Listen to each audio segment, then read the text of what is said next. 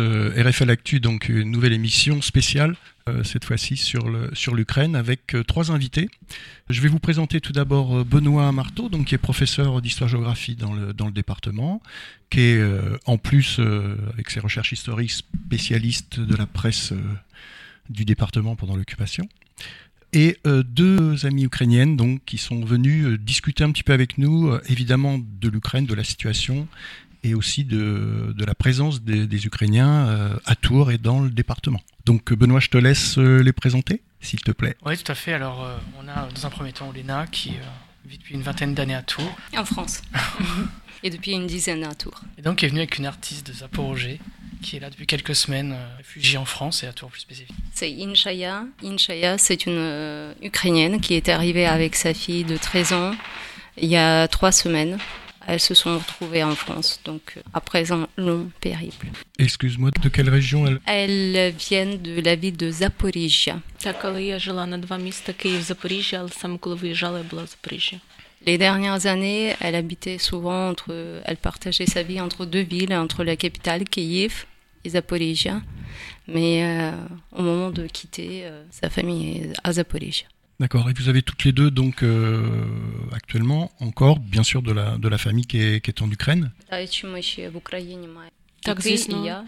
Так, так, звісно, є чоловік, є батьки, є сестра з дітьми, а, є кіт, є, є надія, що ми побачимо їх скоро. Oui, bien sûr, il y a mon mari, mes parents, ma sœur avec ses enfants, mon chat. Voilà, donc on espère beaucoup qu'on va très vite les retrouver. Euh, depuis le, début de la guerre, donc, est-ce que vous avez, euh, mis à part, on va dire, les, informations qu'on peut avoir nous en France hein, par différents médias, est-ce que vous avez euh, trouvé une, comment dire, une évolution dans un sens ou dans un autre d'ailleurs par rapport à la situation de l'Ukraine et par rapport notamment à la situation des, personnes qui sont restées sur place? En fait, la guerre en Ukraine a commencé il y a 8 ans. Donc pour les gens qui euh, sont capables d'analyser les choses. 2014. Bah, oui.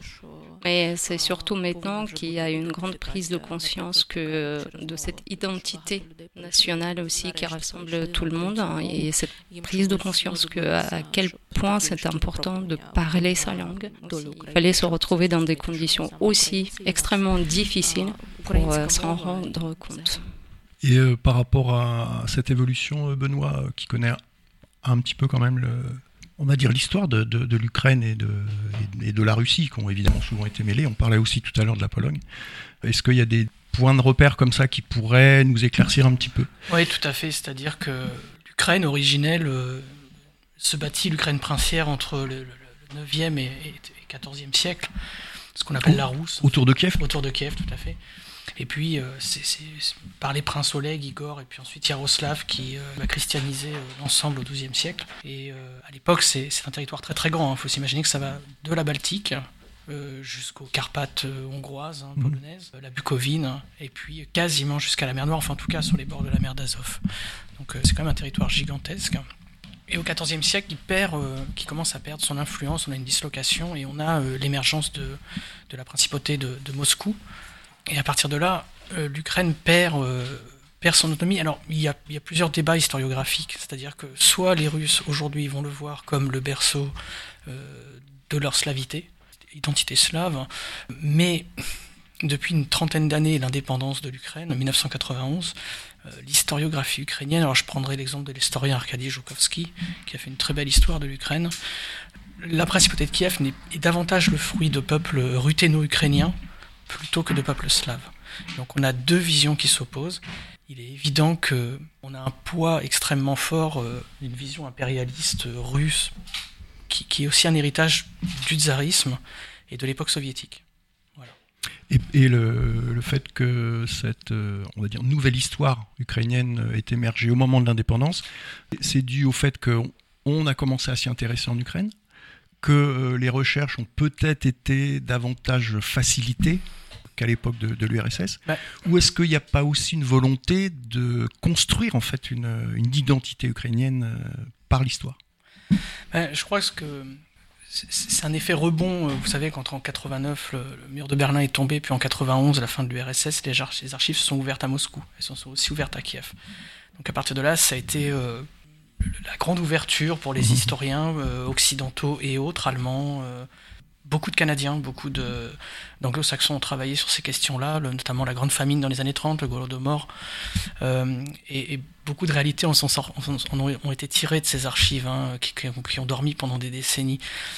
Alors, pour avoir beaucoup voyagé, puisque par ma, ma belle famille, en tout cas, j'ai des liens en Ukraine, moi j'ai vu une évolution extrêmement forte entre 2006, mon premier voyage, et 2019, euh, mon dernier. Et surtout les événements actuels. Euh, il y a une petite quinzaine d'années ou même une dizaine d'années, les gens étaient encore euh, très partagés. J'ai travaillé en 2008 à, Odessa et en, 2009 à Kharkov, Kharkiv, pardon, je veux dire à l'ukrainienne.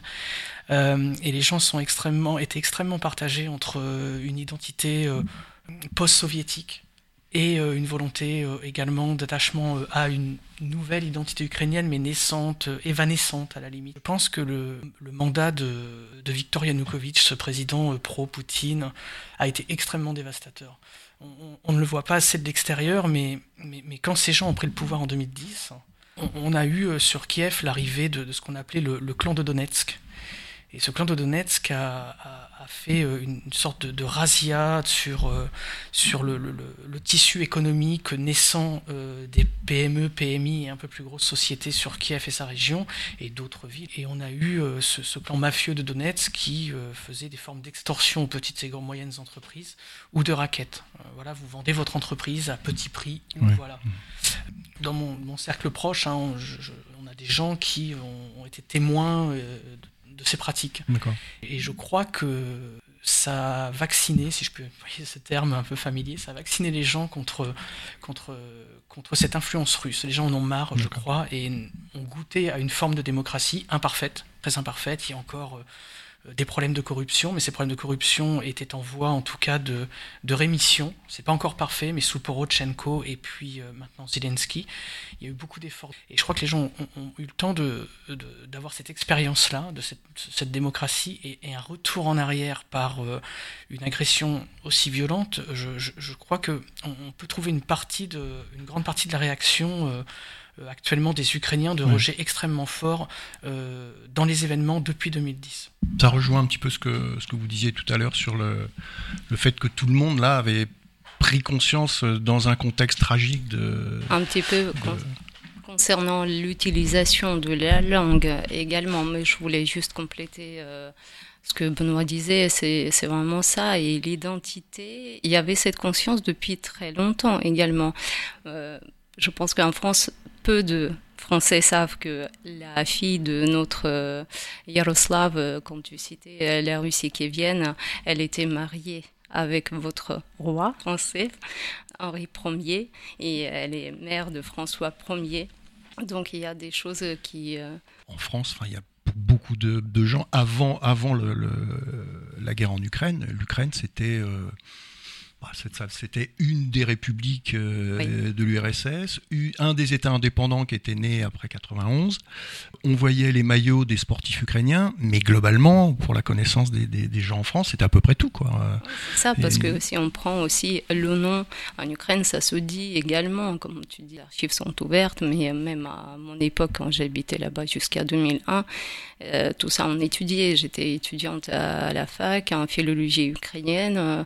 On avait l'accès à tout ça et euh, on savait très bien que on a perdu le nom. La Russie, ça a été approprié sous Pierre le Grand. Catherine II aussi est fortement passée par le territoire ukrainien pour exterminer toute la classe politique qui était très forte des Cosaques de Zaporizhia et, euh, et ainsi de suite. Et c'est-à-dire qu'à chaque siècle, on vivait des drames, mais c'était vraiment euh, euh, dans l'objectif de d'effacer les Ukrainiens en tant que pour ne pour, pour qu'on n'ait plus cette identité. nationalité quoi. Oui, tout à fait. Tout à fait, parce que à chaque fois il y avait des, des épisodes quand l'ukrainien, la langue a été interdite, il y avait des poursuites fortes, c'était jusqu'à la peine de mort. L'utilisation, toute l'élite culturelle hein, du 19e siècle. Ensuite, les années, les purges des années 20 et 30, ben, on avait perdu vraiment cette élite-là. Donc pas de langue, pas de littérature, pas de musique, poésie. Donc il y avait, oui. Oui, c'est vrai. C'est qu'à partir enfin, c'était le cas avant. Vous avez raison de, souligner qu'à chaque siècle, il y a eu son lot de liquidation des élites ukrainiennes, des élites culturelles et linguistiques ukrainiennes. C'est vrai qu'à la fin du 19e, avec euh, Alexandre III et puis même sous Nicolas II, on, le voit dans les textes administratifs, on, cherche à amener une russification. Voilà, une russification à marche forcée euh, de l'Ukraine. Et, même entre 1900, euh, alors 1917, 1920 est une micro-éclaircie, c'est la troisième, la troisième période euh, d'un État qui vient euh, indépendant, même si avec euh, la révolution d'octobre, la guerre civile, on a, on a trois périodes un petit peu complexes entre le gouvernement de la Rada, l'USR et, puis celui de, de, de l'Etmana, voilà, de Petliura. Et c'est assez complexe, mais quand les, quand les, alors en 1919-1918, il faut savoir que les bolcheviks prennent quatre fois Kiev hein, et repartent aussitôt, etc. Ils sont chassés par les, par les, les, nationalistes enfin, ukrainiens, puis par euh, les blancs, et puis ensuite ils reviennent en 1920, et, c'est très, très problématique, très ambigu, puisque les bolcheviks, notamment Lénine, dit euh, l'Ukrainien ont, le droit également à, euh, à leur nationalité, à avoir leur propre... Et sauf que dans les faits, quand on parlait ukrainien, quand on, eh bien, on était dans le même temps, c'était plus que paradoxal, c'était euh, voilà, c'était très orwellien euh, avant son, avant son heure.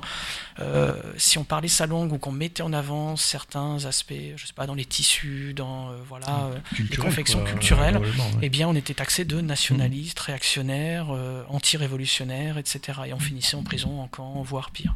Alors Poutine rappelait il n'y a pas si longtemps, je crois me semble au début de la guerre, que euh, en fait l'Ukraine était une création de Lénine et une création des, des, des bolcheviks. Je sais pas, enfin bon, les connaissances historiques de, c'est justement en fait cette époque euh, soviétique, on, pour les premières fois, on entendait ce terme peuple frère, parce qu'il y avait la grande Russie, grande sœur, et ensuite les 14, vous allez être des petites sœurs et des petits frères.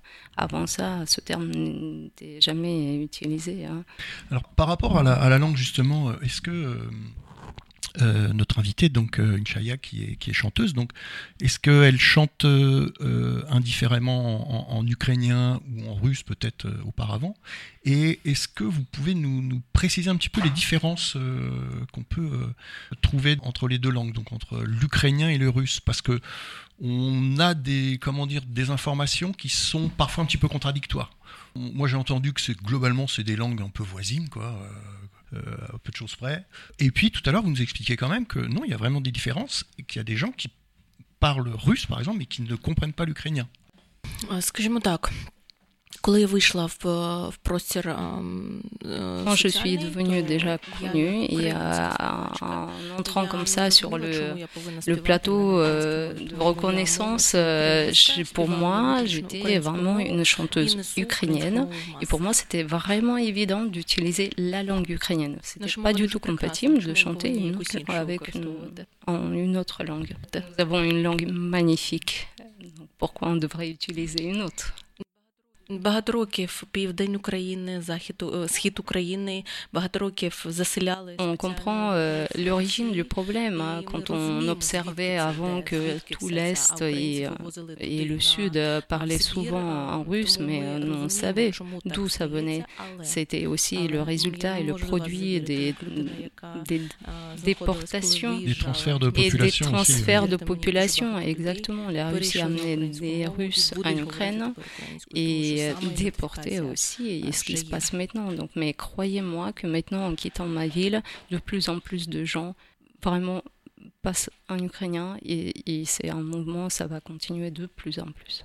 Est-ce est qu'au niveau de la, de la population euh, d'Ukraine, donc, euh, euh, est-ce que, le, on va dire, l'ukrainien est la, est, la, est la langue majoritaire, je suppose, mais est-ce que tout, tout le monde parle l'ukrainien et a, eu la possibilité d'apprendre l'ukrainien. Parce que l'indépendance, elle est quand même relativement récente. Et est-ce que, euh, euh, je pense à des, des, des, des, vieux Ukrainiens, par exemple, est-ce que ils sont, ils sont euh, à l'aise avec cette langue ou est-ce qu'ils ont été, dans la mesure où ils ont été, comment dire, éduqués, instruits en russe, est-ce que le, passage de l'une à l'autre est facile? Alors je vais répondre à, cette question, mais précédemment je dirais pour euh, les différences comme ça philologiques un petit peu avec les langues euh, l'ukrainien. Oui, on sait très bien que ça fait partie des langues slaves, slaves de l'Est. Euh, nous avons l'alphabet cyrillique, mais ça s'explique par la religion. Il y a beaucoup plus de similitudes avec des langues slaves hein, comme le polonais, le tchèque, slovaque ces rapprochements, c'est au niveau de morphologie, aussi la syntaxe, est bien plus proche qu'entre l'ukrainien et le russe. C'est un petit peu anecdotique, mais c'est vrai, on observait souvent, et d'ailleurs maintenant en temps de guerre, c'est également prouvé comment les Ukrainiens testent les infiltrés russes qui s'introduisent dans les villes, dans des villages. À chaque fois, on dit, mais posez-leur des questions, parlez-leur en, ukrainien, et vous allez, en fait, non, euh, les Russes, autant ils clamaient tout le temps que c'est l'ukrainien n'existe pas en tant que langue indépendante, mais en fait, euh, quand on leur parle en ukrainien, ils ne comprennent presque rien. Et par rapport à la deuxième question, euh, quand moi je viens, je suis originaire de la région du nord-ouest, euh, c'est la ville Rivne, donc un centre régional.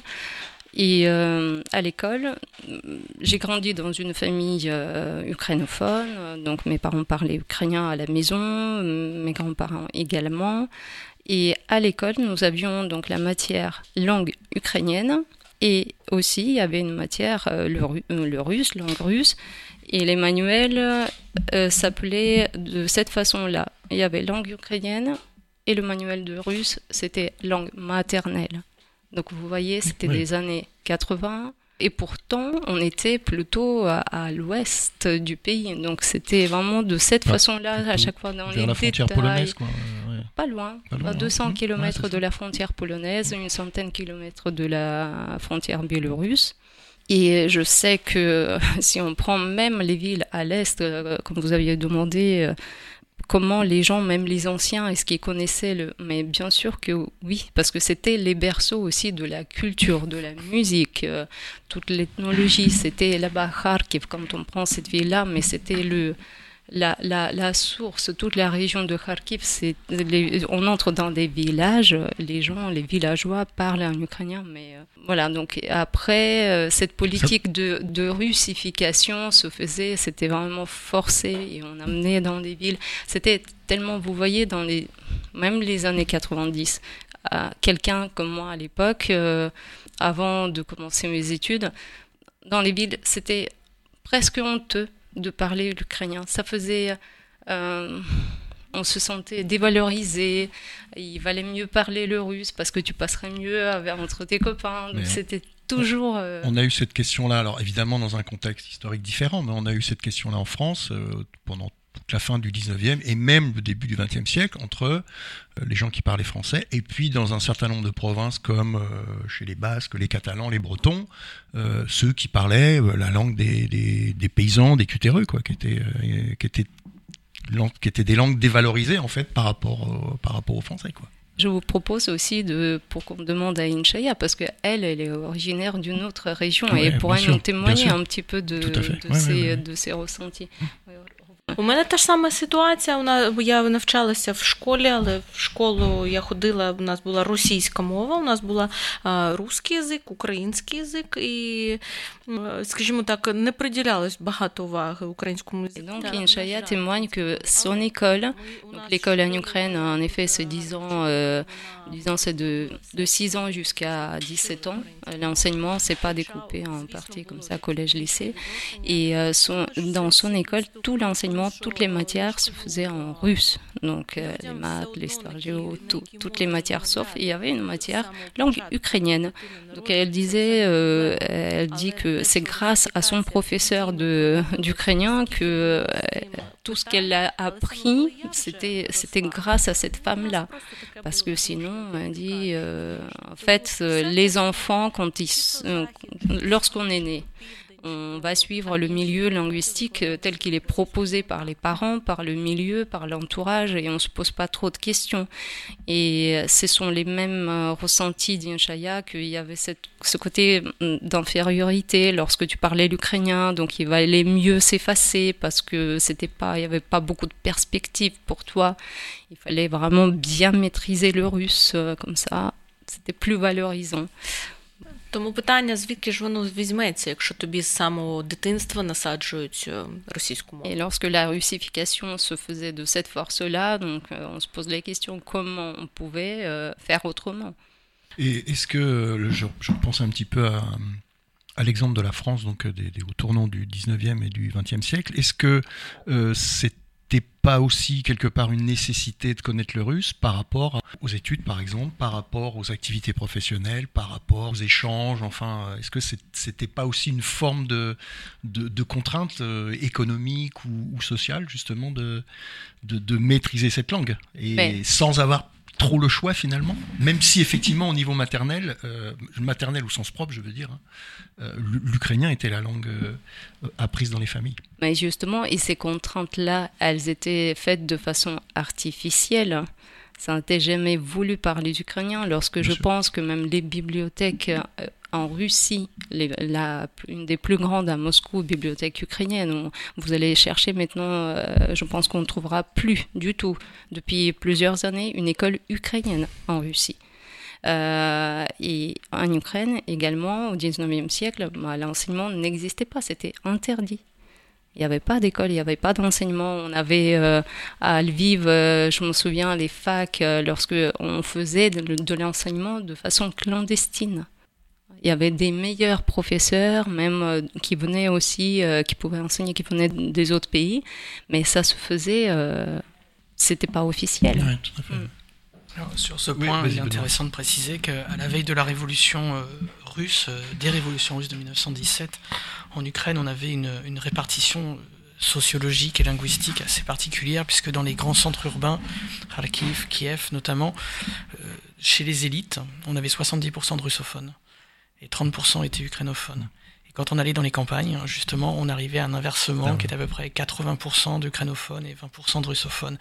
Alors, Olena parlait d'artificialisation, c'est tout à fait vrai parce que on a les enfin, le pouvoir russe a, créé un mythe depuis une quinzaine d'années de euh, l'est l'est ukrainien russophone, euh, russophile, et l'Ouest euh, ukrainophone ou voilà.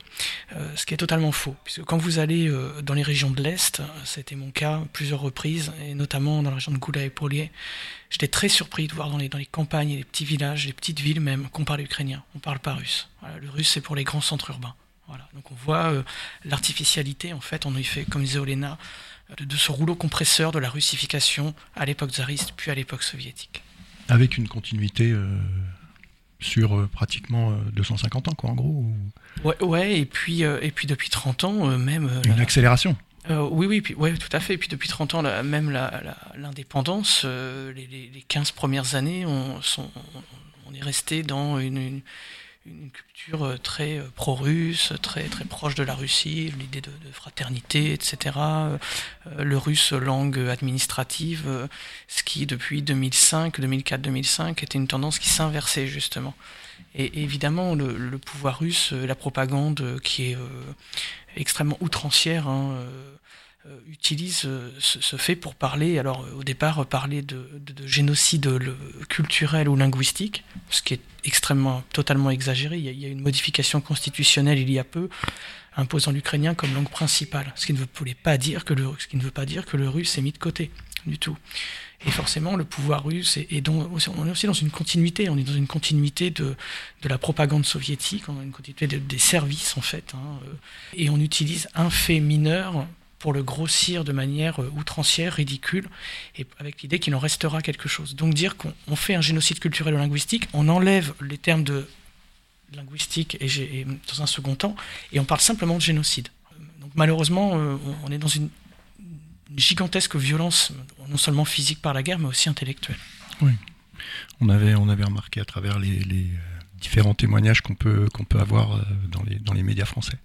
Justement, par rapport à, moi je dirais la position ou les positions, puisqu'il n'y a pas forcément unanimité euh, de la France et des États européens par rapport effectivement à la situation en Ukraine. Comment vous, vous avez perçu cette euh, position ou ces positions euh, différentes et leur évolution?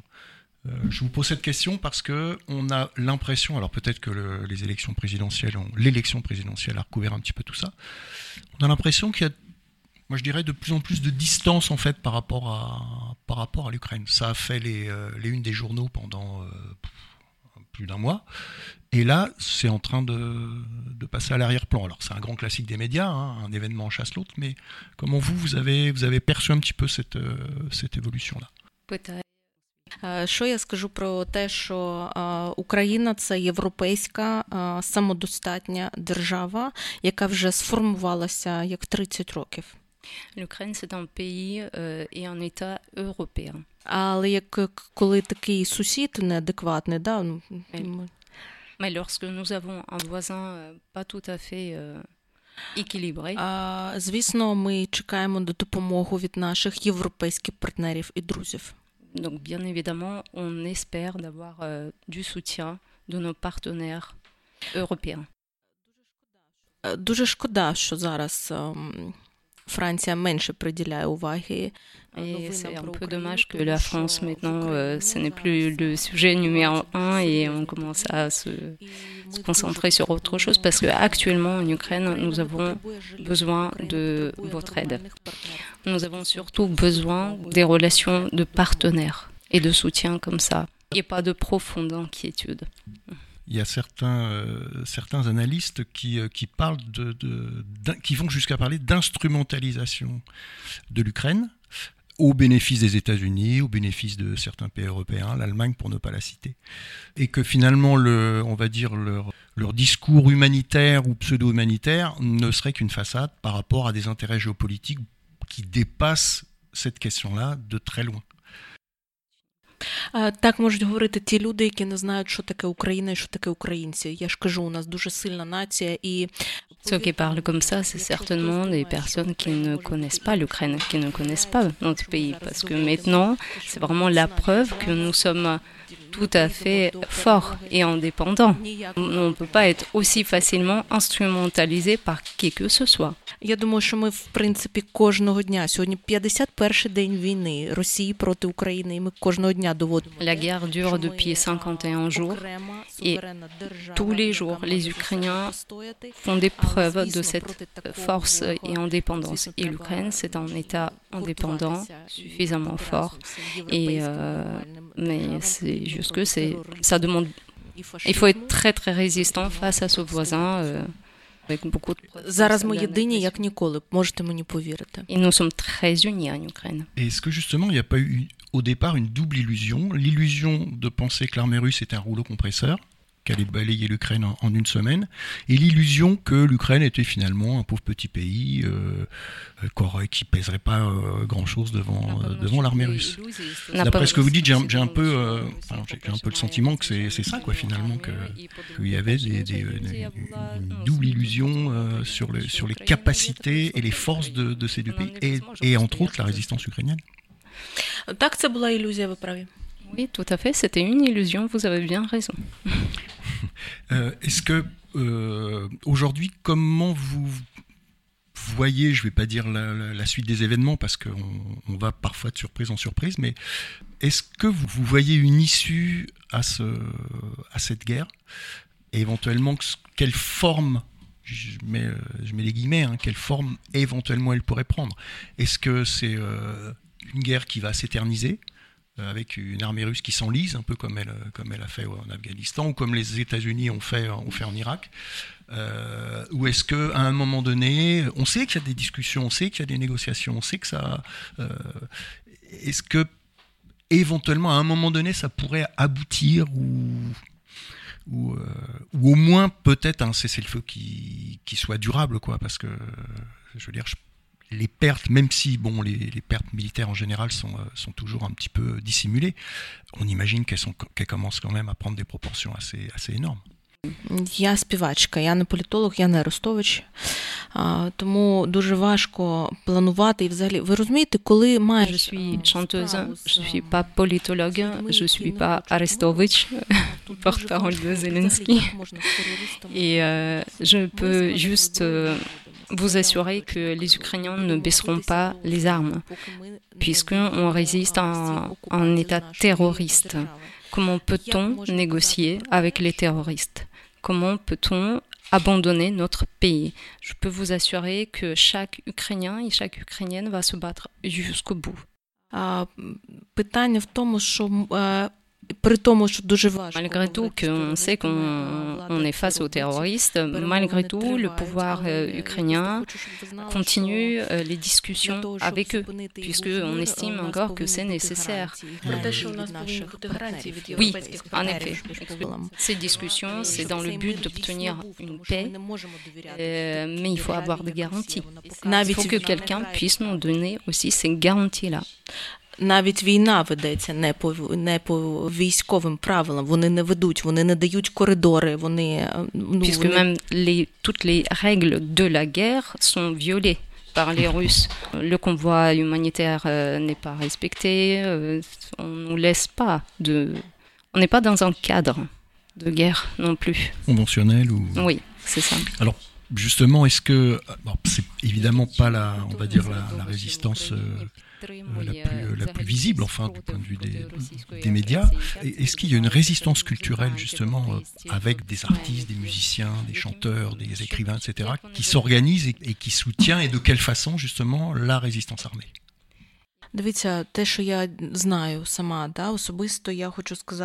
Alors ça c'est le milieu qui est le mien, donc je le connais bien et je peux vous témoigner que euh, tous les garçons, ils ont pris euh, des armes. Ils sont partis défendre le pays. Mais les filles А жіноча половина, звісно, що може, то робить і такі о, яскраві особистості, як Джамала. Et alors les femmes artistes, celles qui ont quitté le pays et celles qui sont restées sur place, chacun à son niveau, chacune à son niveau essaye de contribuer aussi à, à cette résistance. Donc c'est à travers leurs activités à l'étranger aussi pour organiser les concerts, pour récolter des fonds, pour on reste très très mobilisé. Я ж кажу, зараз ми єдині як ніколи, і кожен у кожного зараз фронт. Les seules armes que moi j'ai en tant que chanteuse, c'est son, c'est ma voix, c'est ma musique, c'est comme ça que je peux agir. Les textes. Les textes également. Je, je rappellerai qu'il y a quelques jours, il y a la, la dernière chanteuse candidate à l'Eurovision ukrainienne qui est en Lituanie, je crois, a organisé une, un, grand, concert de, de, 500 femmes ukrainiennes réfugiées en Lituanie avec drapeaux, etc., chantant des, chants traditionnels ukrainiens. Voilà, ça a fait le tour des réseaux sociaux. Donc c'est le type de, manifestation qui a pour but aussi de toucher la communauté internationale. Il y avait déjà plusieurs concerts qui ont été organisés euh, depuis. En effet, plusieurs artistes sont réunis et on a fait comme un, un marathon aussi euh, il y a deux semaines. Donc ça Alors, un tour au théâtre. Hein. Il y avait un tour au théâtre, mais en Ukraine également. Et puis ceux qui sont partis, euh, ils ont pu également, ça, ce qu'on était, c'était un concert en direct et on pouvait le visionner euh, euh, sur, YouTube. Hein, ça s'appelait Save Ukraine euh, et, en effet, c'était le moment fort. Et si quelqu'un m'entend en ce moment, je veux juste rappeler que en, tant qu'artiste et chanteuse, je suis tout à fait prête à participer si quelqu'un veut aider pour, dans l'organisation du concert. Donc je suis vraiment disponible, pour, ça. On, peut, on peut donc parler d'une forme de résistance extérieure aussi pour les, les Ukrainiens et les Ukrainiennes qui sont enfin peut-être plus d'Ukrainiennes, d'après ce que vous disiez, qui sont, euh, mais qui sont réfugiés en France, en Belgique, euh, etc. Quoi. Mais moi, je... le, li le, lien est maintenu avec l'intérieur de l'Ukraine. Oui. Ми можемо тепер вільно говорити про те, що боротьба продовжується навіть коли жінки повиїжджали за кордон, тому що завжди залишається ця зв'язка між Ça ne peut pas être autrement parce que quand on sait qu'il y a un enfant ou une personne, un Ukrainien qui souffre dans un endroit et que ce soit à l'est, même à l'ouest du pays ou de l'étranger, on va tout faire pour aider et sauver parce que c'est ça nous est proche, c'est son voilà. sont nos citoyens. D'accord. On a proche de la fin de notre émission.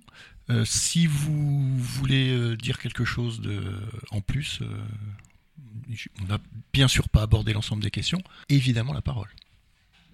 C'est juste une question, vu le changement à la tête de l'armée de, Russie, sachant qu'il a nommé le chef qui, était, qui a opéré en Syrie, est-ce que ça a aussi euh, le sentiment de plus de dégâts On sait ce que la Russie a fait en Syrie. Ça diminue un petit peu l'espoir de, la paix dans cette région? Alors, ça ne diminue pas l'espoir parce qu'on sait à quoi s'attendre. On sait également que la personne, le, un des généraux qui a été euh, remplacé, euh, il s'est déjà les ceux qui étaient opposés au régime russe et euh, les journalistes qui ont quitté le pays récemment ont dit que en effet c'est quelqu'un de très sadique qui est euh, donc c'est, pas un bon signe pour nous.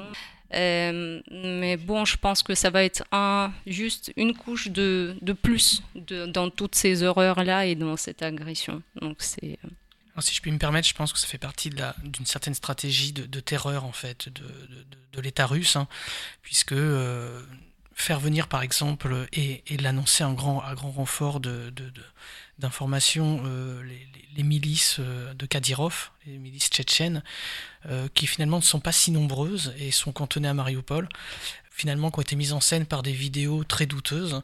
En fait, on s'aperçoit que c'est simplement souvent juste des effets d'annonce pour essayer de terroriser la population ukrainienne. Après, il y avait des actes également par le groupe Wagner euh, qui étaient déployés urgemment, qui ont dû quitter l'Afrique euh, et la Syrie pour euh, retourner en Ukraine, puisque nous, on les connaissait déjà depuis 2014. Ils étaient déjà présents à Donbass depuis 2014. Nous, nous on connaissait aussi, puisqu'il y a eu des liens étroits entre certains régiments de l'armée française et le, le groupe Wagner. Euh, alors juste, je voudrais rebondir là-dessus. Est-ce que donc il y a euh, au niveau de cette résistance là aussi, est-ce qu'il y a des, est-ce que vous avez des liens entre vous et puis les, euh, les opposants à, Poutine en Russie, opposants artistes. j'ai vu, j'ai lu pas mal de prises de position de syndicats russes opposés à la guerre, qui soutenaient le, le peuple ukrainien. Est-ce qu'il y a des, des, des liens? Et est-ce que ces liens sont faciles à organiser, à maintenir. J'imagine que c'est pas forcément évident. Je parle pas des réseaux là, puisqu'évidemment on peut toujours arriver, mais des liens, euh, des liens physiques, organisationnels. Vous serez déçu oui, de je, nos réponses, vraiment, puisque Jana euh, Inchayaba a parlé aussi. Euh, on a pratiquement tous, nous avons de la famille en Russie, et je sais que pour ma part, j'ai deux, deux tantes à Moscou et euh, après deux jours de l'invasion, elle n'appelle plus euh, mes parents du tout. Et vous pensez que c'est ce que c'est On euh, sait ce que c'est. On sait ce que c'est. On préfère fermer les yeux et, et se cacher de la vérité. Puisque c'est plus facile comme ça, c'est quelque chose, une indulgence de Poutine qui a instauré, qui a proposé à tous les Russes de se dire que on pourrait toujours dire, même dans un siècle, je ne savais pas. Je n'ai pas agi puisque je ne savais pas. Il est plus confortable faire semblant de ne pas savoir. Quelqu'un dit que en 2022, il est très difficile de cacher l'information. Vous savez, ici en France, euh, ça reste assez euh, réglementé, mais je sais, euh, chez nous et en Russie, on était toujours très débrouillard pour l'accès à l'Internet, rester connecté. On ne peut pas utiliser VPN si on n'a pas l'accès. Bon, voilà, les gens se débrouillaient vraiment. Donc, croire on ne sait pas ce qui se passe et l'Internet est coupé, c'est juste impossible. Non, ce n'est pas vrai. Je connais plusieurs artistes qui sont là-bas, en Russie, ils gardent le silence. Є деякі, які відкрито підтримують, і ми знаємо, що там прям il y a ceux aussi qui euh, soutiennent ouvertement le régime et tout ce qui se passe, qui soutiennent ouvertement la guerre. Mais on sait très bien qu'ils reçoivent de grands cachets également. Et puis voilà, on dit que l'argent n'a pas d'odeur, mais. Et ceux qui vraiment euh, étaient opposés à tout ce que la Russie fait actuellement et avant, euh, ils ont quitté le pays, même depuis 2014. Je rajoute de ma part, en effet, j'entendais plusieurs dire que, écoutez, mon pays, c'est depuis la prise euh, de la Crimée, bah, avec cette excitation-là générale, il disait Mon pays est devenu fou. Je ne, trouve, je ne peux plus vivre là. Voilà pour, pour terminer cette, cette émission, on va dire, du point de vue artistique. une petite chanson a cappella, donc une chanson ukrainienne. Червона калина похилилася, чомусь наша славна Україна зажурилася, а червону калину підіймемо.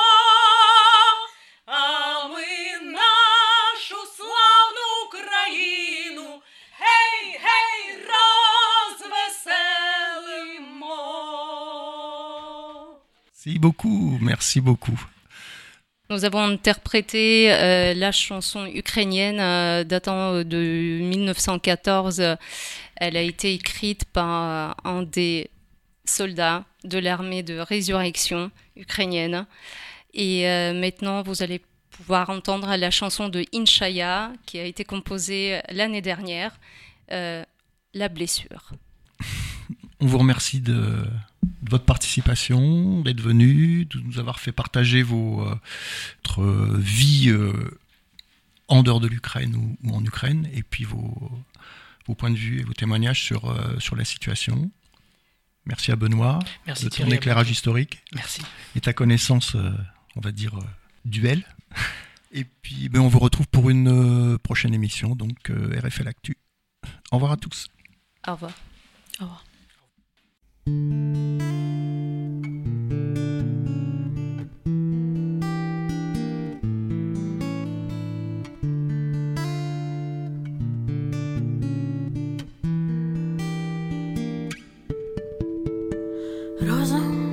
що він шепоче, ранок холодний не хочу разом, а як інакше. Рано з тобою я слабша, руїни поглянь навколо, ревіти втомилась не можу, рівень напруги, мов замкнути коло, різати вени, то не допоможе, то не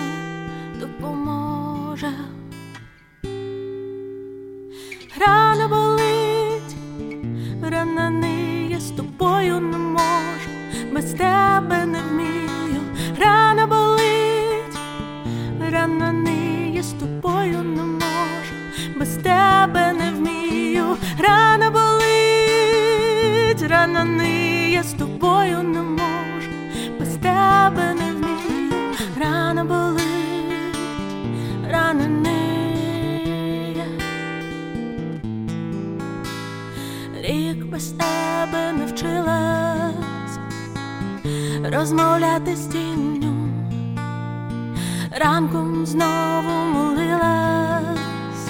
Разом з дощем осіннім, руїни поглянь навколо, ревіти втомилась не можу, рівень напруги, мов замкнути коло, різати вени, то не допоможе, то не допоможе. Рана болить, рана не я з тобою не можу, без тебе не вмію, рана болить, рана не я з тобою не можу, без тебе не вмію,